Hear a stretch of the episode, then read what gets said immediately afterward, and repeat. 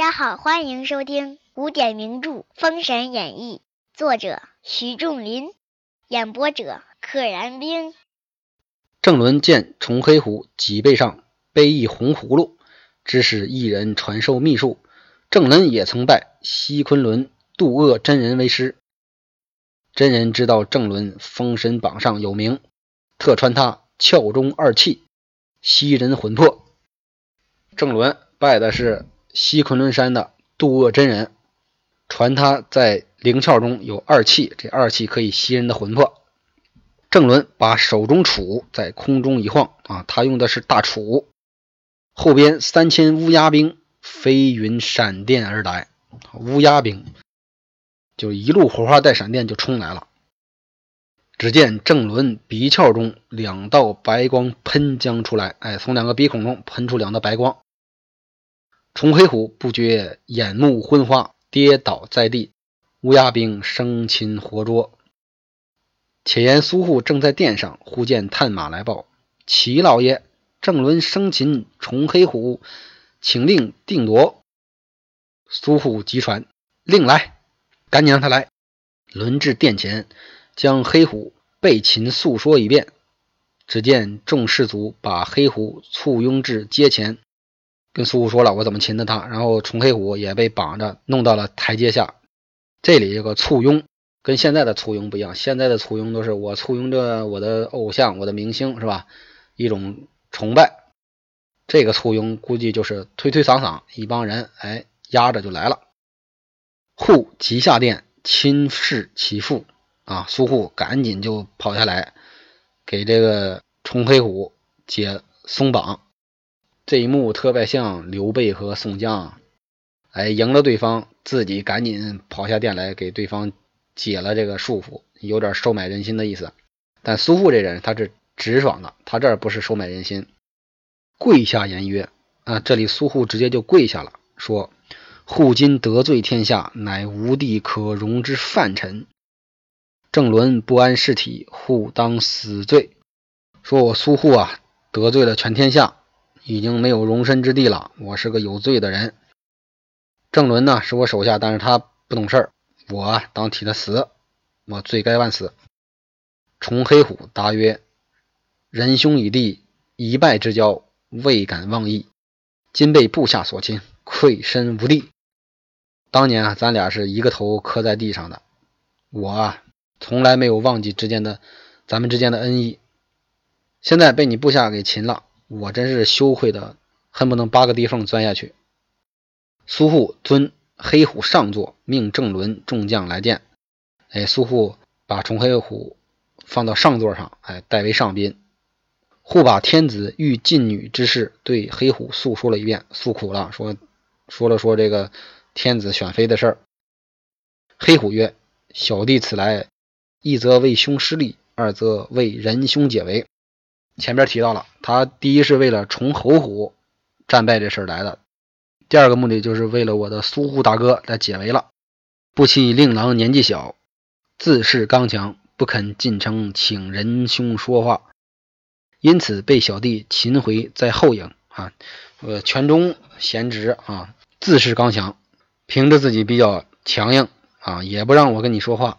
当时我是说想请你出来说话的，他不同意，哎，我就把他给擒住了。现在在后后营呢，没事儿。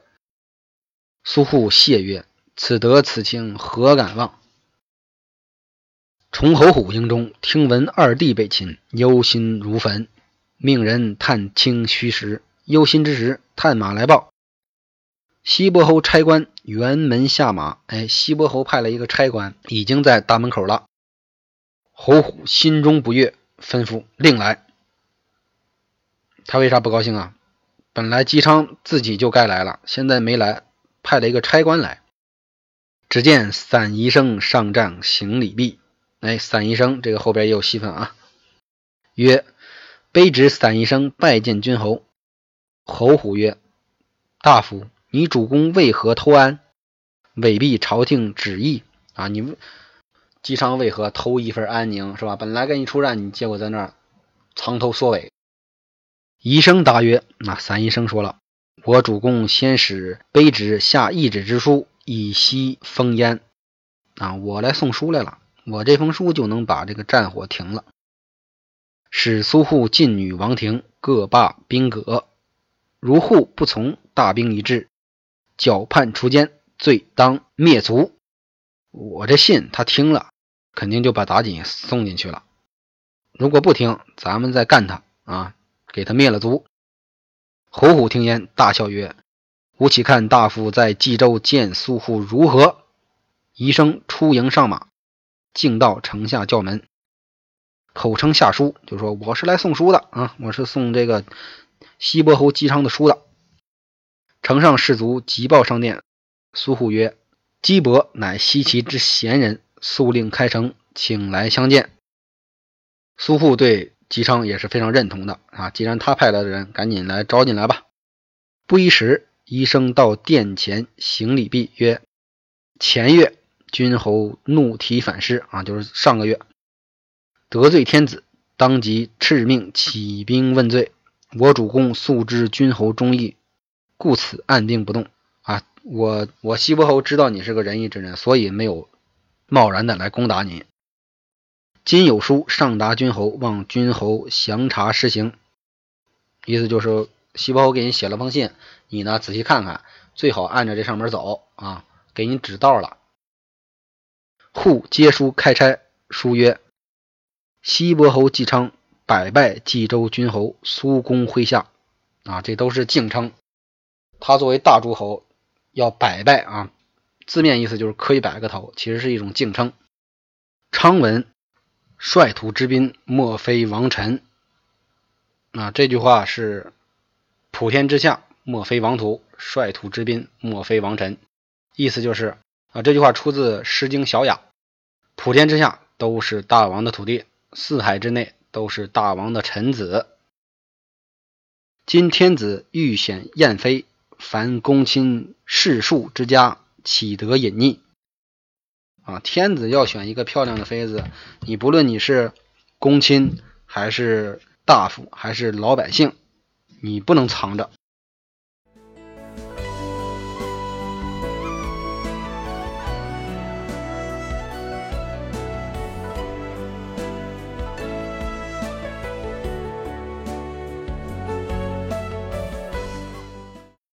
今足下有女淑德，这个足下就跟阁下、还有殿下、陛下是一个意思，它都是敬称。这个词是怎么来的呢？你说咱们叫皇上或者王上，这个很明显向上嘛，就是一个敬称，大家比较容易理解。那所谓这个陛下、阁下、殿下，这个怎么是成了向对方的一个敬称呢？原理在这儿。对对方的尊敬可以转化为对自己的一种贬低。我呢，说话的时候，我站在台阶之下，我站在陛下，这个陛就是指台阶，我站在台阶之下。每次一说话，就是我站在台阶之下跟你说话。老说台阶之下，台阶之下，哎，台阶之下的意思由自贬转变成为了对对方的尊敬。足下也是。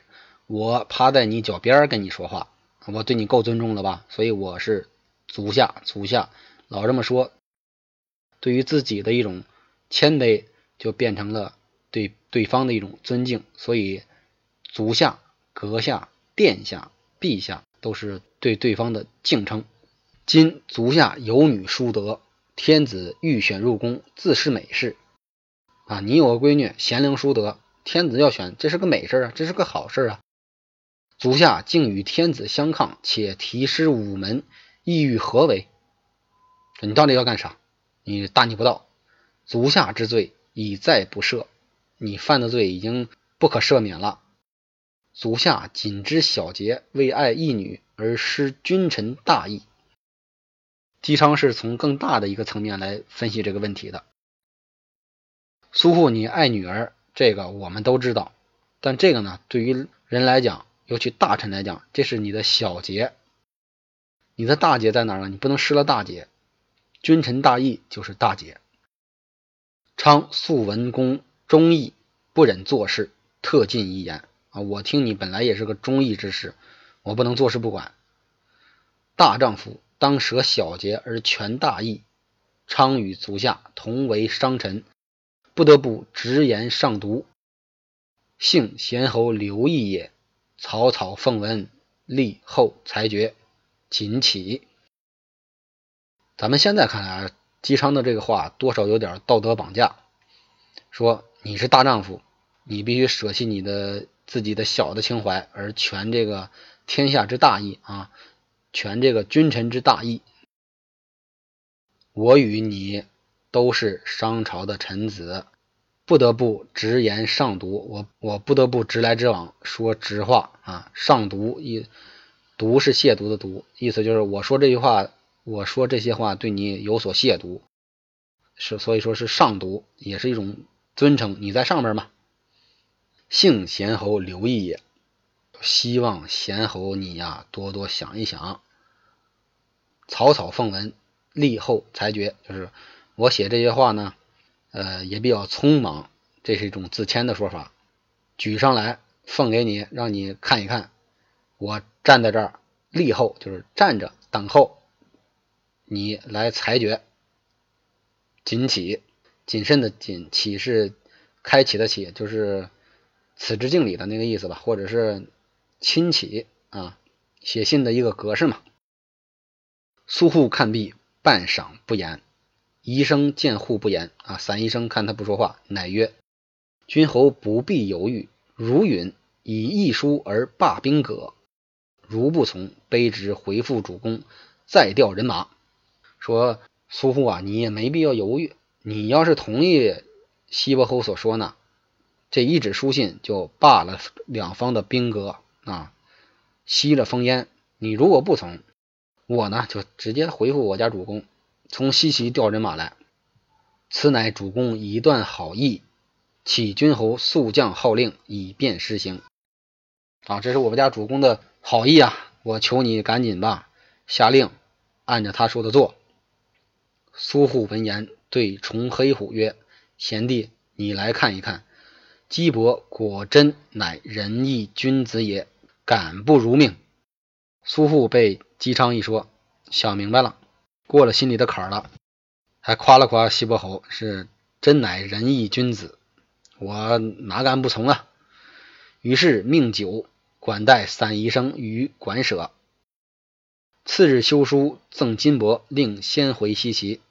啊，令吃饱喝足，送散宜生走，说：“我随后便进女朝生赎罪。”医生拜辞而去，让散宜生带话说。哎呀，我这马上就把我闺女进到商朝去，我去赎罪。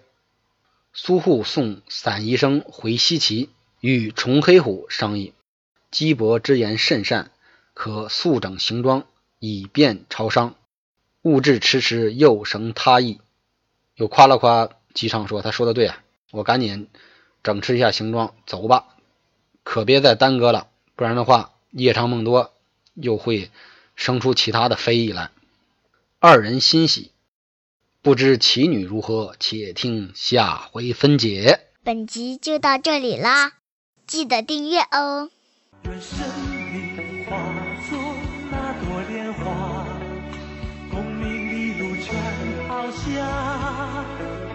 让百世穿梭神的逍遥。我辈只需都在世间潇洒。